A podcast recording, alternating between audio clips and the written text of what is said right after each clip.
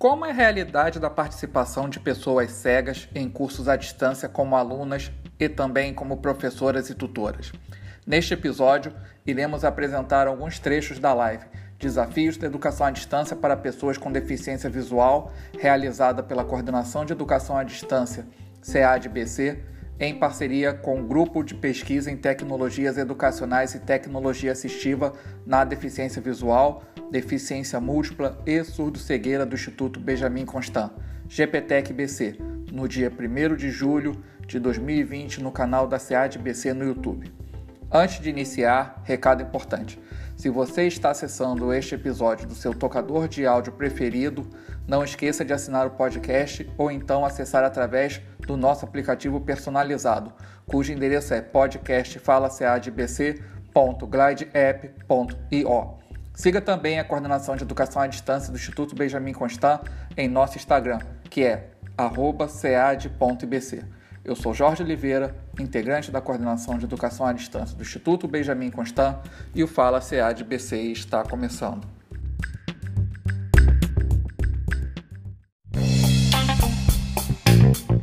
Fala CAD BC. Áudio conhecimento de qualidade.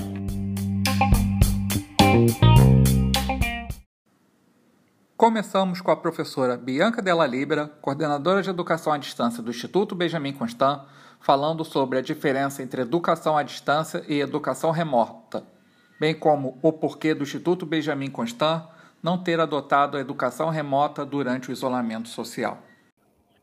Então, a gente usa como, como definição de educação à distância a definição que já vem sendo usada em alguns decretos eh, federais que regulam a educação à distância, e o mais recente deles é o decreto 9054 de 2017, que diz o seguinte: eu vou, vou ler para falar exatamente o que está lá, né? Então, considera-se educação à distância a modalidade educacional na qual a mediação didático-pedagógica nos processos de ensino e aprendizagem ocorra com a utilização de meios e tecnologias de informação e comunicação, com pessoal qualificado, com políticas de acesso, com acompanhamento e avaliação compatíveis, entre outros, e desenvolva atividades educativas por estudantes e profissionais da educação que estejam em lugares e tempos diversos. Então, com isso, a gente é, conclui, a gente trabalha com a premissa de que na educação à distância, professores e alunos estão sempre em lugares diferentes e em tempos diferentes. Então, por isso, atividades síncronas, né, atividades que acontecem ao mesmo tempo, elas são menos utilizadas, e quando elas são utilizadas, elas não são atividades é, obrigatórias, porque a gente não pode fazer com que os alunos obrigatoriamente estejam todos juntos ao mesmo tempo assistindo uma mesma aula, por exemplo. É, e aí, esse mesmo decreto, ele continua que educação básica e educação superior podem ser ofertadas na modalidade de distância, nos termos do decreto, observadas as condições de acessibilidade que devem ser asseguradas nos espaços e nos meios. E aí, quando a gente fala da acessibilidade, a gente fala acessibilidade aos equipamentos também. Né? A gente precisa, não é só o, o, site ser acessível, por exemplo, é eu poder acessar esse site, é eu ter um computador ou ter um telefone celular para acessar esse site. Isso também é muito importante. É, e na, na carona né, nesse decreto, a gente pode imaginar que, ok, a legislação permite que a educação básica seja ofertada na modalidade à distância também. Mas nós pensamos que essa não é uma modalidade adequada para a educação básica, especialmente para as crianças de ensino fundamental. Embora a gente tenha uma legislação também própria para o ensino médio, no ensino fundamental é bem difícil a gente fazer uma educação à distância de qualidade, considerando que existem competências, habilidades que precisam ser desenvolvidas, que ainda não foram plenamente desenvolvidas, por, especialmente pelas crianças do ensino fundamental, né? principalmente quando a gente fala do uso da tecnologia, das situações de cooperação por meio da tecnologia, que precisam ser efetuadas ali nesse processo, na questão da autonomia para organizar a aprendizagem, para organizar o tempo e o espaço de aprendizagem, né, e para se comunicar adequadamente usando esses meios tecnológicos. Então, a gente, quando fala de educação à distância aqui, a gente está falando dos cursos que a gente oferece é, de forma sequencial, cursos livres, é, cursos de aperfeiçoamento, que são destinados a pessoas adultas, pessoas com e sem deficiência, mas sempre falando em pessoas adultas. As atividades remotas que estão acontecendo nesse momento de pandemia, especialmente direcionadas às crianças de educação básica, ensino fundamental, principalmente também do ensino médio, a gente não vai tratar aqui nesse momento, inclusive porque a nossa experiência não é nesses espaços, porque a gente está é, no departamento de pós-graduação, pesquisa e extensão, que oferece esses outros cursos e não a, a educação básica. Então, para a educação básica, seria mais adequado que a gente tivesse as pessoas do departamento de educação para falar. É, e aí, então, a gente é, esqueci até de, de, falar aqui na carona, o Conselho Nacional de Educação também em abril é, emitiu um parecer sobre essas atividades remotas, e aí ele, ele, esse parecer indica para as escolas de educação básica, é, ressalta esse conceito de educação à distância mediado pelas tecnologias, e aí então o que nós deveríamos fazer é, seriam atividades não presenciais, e aí, nessas atividades não presenciais, a gente poderia incluir videoaulas, conteúdos em plataformas virtuais, em redes sociais, em correio eletrônico, mas também programas de rádio e televisão, materiais impressos. Então, seriam todas atividades que visassem manter o vínculo dos professores com os alunos, dos alunos com a escola e que evitasse a evasão no momento pós-pandemia. Então, a indicação do Conselho Nacional de Educação também é que essas atividades sejam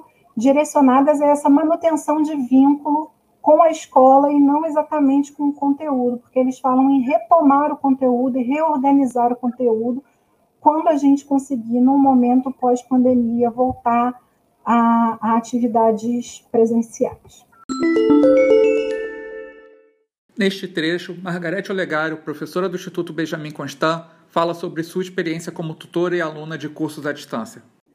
Então, é, vou falar um pouquinho da minha experiência é, como tutora à distância e como aluna à distância, né? E vou falar realmente pouquinho para vocês terem o que perguntar, né? Porque se eu falar tudo, vocês também não vão ter que perguntar.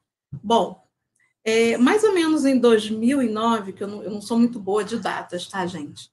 Eu fiz o meu primeiro curso à distância. É, vale salientar que o, o, a pessoa cega, quando vai fazer um curso à distância, é importante que ela tenha segurança para utilizar os navegadores da web ou o navegador que ela escolher, ou e que também ela tenha é, segurança para usar editores de texto, porque são é, é, recursos que ela vai utilizar bastante na educação à distância. Bom, então, eu fiz cursos nesse período pela Unesp, né, fiz dois cursos pela Unesp, um voltado para tecnologias assistivas e um voltado é, para audiodescrição. É, fiz um curso também pela Universidade Federal do Rio Grande do Sul, voltada, voltado para tecnologias assistivas, é, onde nesses cursos de tecnologias assistivas nós não aprendíamos só tecnologias para deficientes visuais, não, para outros tipos de deficiência. Daí depois eu fui tutora pela Universidade Federal do Rio Grande do Sul por um tempo nesse curso que eu fiz de tecnologias assistivas, onde o maior objetivo era eu atender as pessoas cegas, orientando né, de como que elas utilizariam a plataforma e orientando também acerca dos conteúdos, tá? Mas é, esse era um dos objetivos. E o outro era atender também uh, os outros alunos, mas aí, como tinha também uma outra tutora, algumas atividades que eu não conseguia fazer, auxiliar por conta da acessibilidade, né, porque era um curso voltado para tecnologias assistivas de um modo geral, e, e, por exemplo, se fosse uma tecnologia assistiva para deficientes auditivos, eu certamente teria dificuldade para explicar. Mas daí, mesmo assim, eu interagia com esses alunos é, através de e-mail, é, verificando as dúvidas deles, e, e, caso eu não soubesse sanar, como no caso, na situação que eu exemplifiquei, ah, eu passava para outra tutora ou para conteudista. Bom, é, e daí o que, que eu penso? So... Bom, daí eu fiz cursos no IBC, é, fiz também uma pós-graduação à distância, né, já tive experiências com as plataformas é, Prisma EAD, que eu nem sei se ainda existe, e Teleduc e Moodle, né?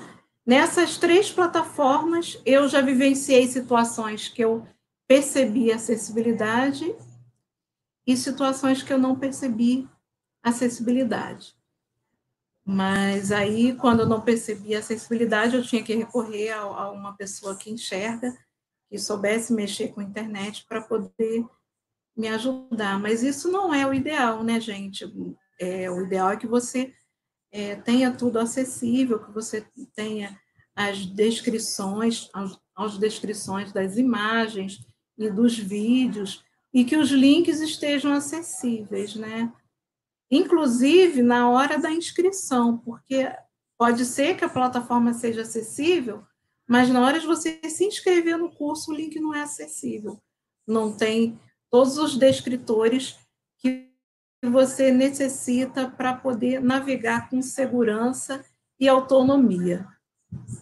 Né? Então, é, eu vejo a educação à distância é, com um campo de trabalho muito bom para a pessoa com deficiência visual, com formação para tal, mas vejo a, a barreira da acessibilidade virtual ainda bem presente em algumas plataformas.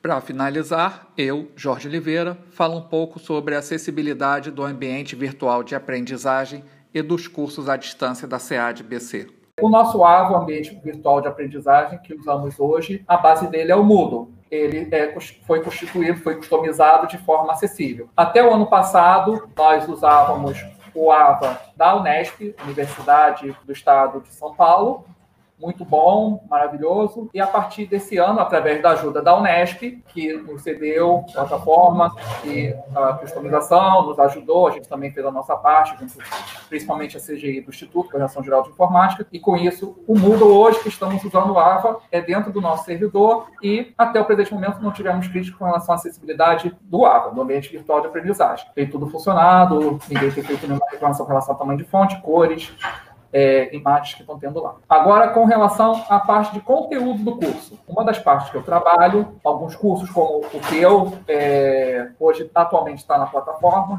que é o curso à distância de técnicas para criação de documentos digitais acessíveis aplicados à deficiência visual e essa primeira turma está terminando. Haverá uma segunda turma no segundo semestre. Quem quiser saber informações, nosso site ead.ibc.gov.br. Eu sou conteudista e também montei os conteúdos. Os primeiros cursos à distância que tiveram na plataforma que fizemos pelo IBC, eu, a SEAD tem feito curso à distância desde 2016, 2017. É, também fiz parte da acessibilização dos conteúdos. Então, vamos lá. No caso do curso que eu montei, que eu sou conteudista, todos os conteúdos, no caso textuais, eu monto a apresentação e converto no formato PDF, que é um formato menor, mas com todas as preocupações de acessibilidade. Ou seja, as marcações, lista, marcações tabela, eu uso a função de tabela que o, é, o, editor de apresentação faz, em vez de fazer uma tabela com uma imagem, e o leitor de tela depois vai ler direito. Imagens, faço a descrição da imagem, ou seja, conhece como audiodescrição de imagem estática ou texto alternativo, é, para que as pessoas possam acessar. No caso do meu do curso, que eu sou conteudista, documentos digitais acessíveis, tem vídeos, é, tem dois vídeos, por sinal. Eles são vídeos acessíveis, ou seja, tem legenda em português, língua brasileira, tradução na língua brasileira de sinais, é, audiodescrição, e eu coloco transcrição textual. O que, que é transcrição textual? É fazer a transcrição da fala e de outros elementos visuais que estão no vídeo. E isso ajuda muito a pessoa com surdo-cegueira, que é aquela pessoa que tem a deficiência auditiva e a deficiência visual. Como eles, para ter acesso ao notebook ou dispositivos móveis, é através de linha braille, aquele que tem total ausência de visão, total ausência de audição, é feito com a linha braille, então preciso fazer a transcrição textual, é um arquivo em formato PDF, onde a pessoa surdo-cega que for cursista vai ler e entender o conteúdo. Aproveitando a questão, teve gente, pessoas que falaram no comentários na questão de fórmulas matemáticas. Estou trazendo, pode ser novidade para muitos. Leitor de tela NVDA, a partir dessa versão 2020.1, não sei, não sei se a versão anterior 2019.3 também tem. Ele permite, é, se você fizer uma fórmula matemática no Word, é, através do MatType, vou até soletrar, M-A-T-H-T-Y-P-E, no Word, a fórmula gerada vai estar acessível para leitura com leitor de tela NVDA. Não fiz o teste, não verifiquei ainda e não sei o tamanho das fórmulas matemáticas que ele lê. Se é só fração, se é uma equação segundo grau simples, se é uma equação mais complexa, fórmula integral, derivada, não fiz o teste.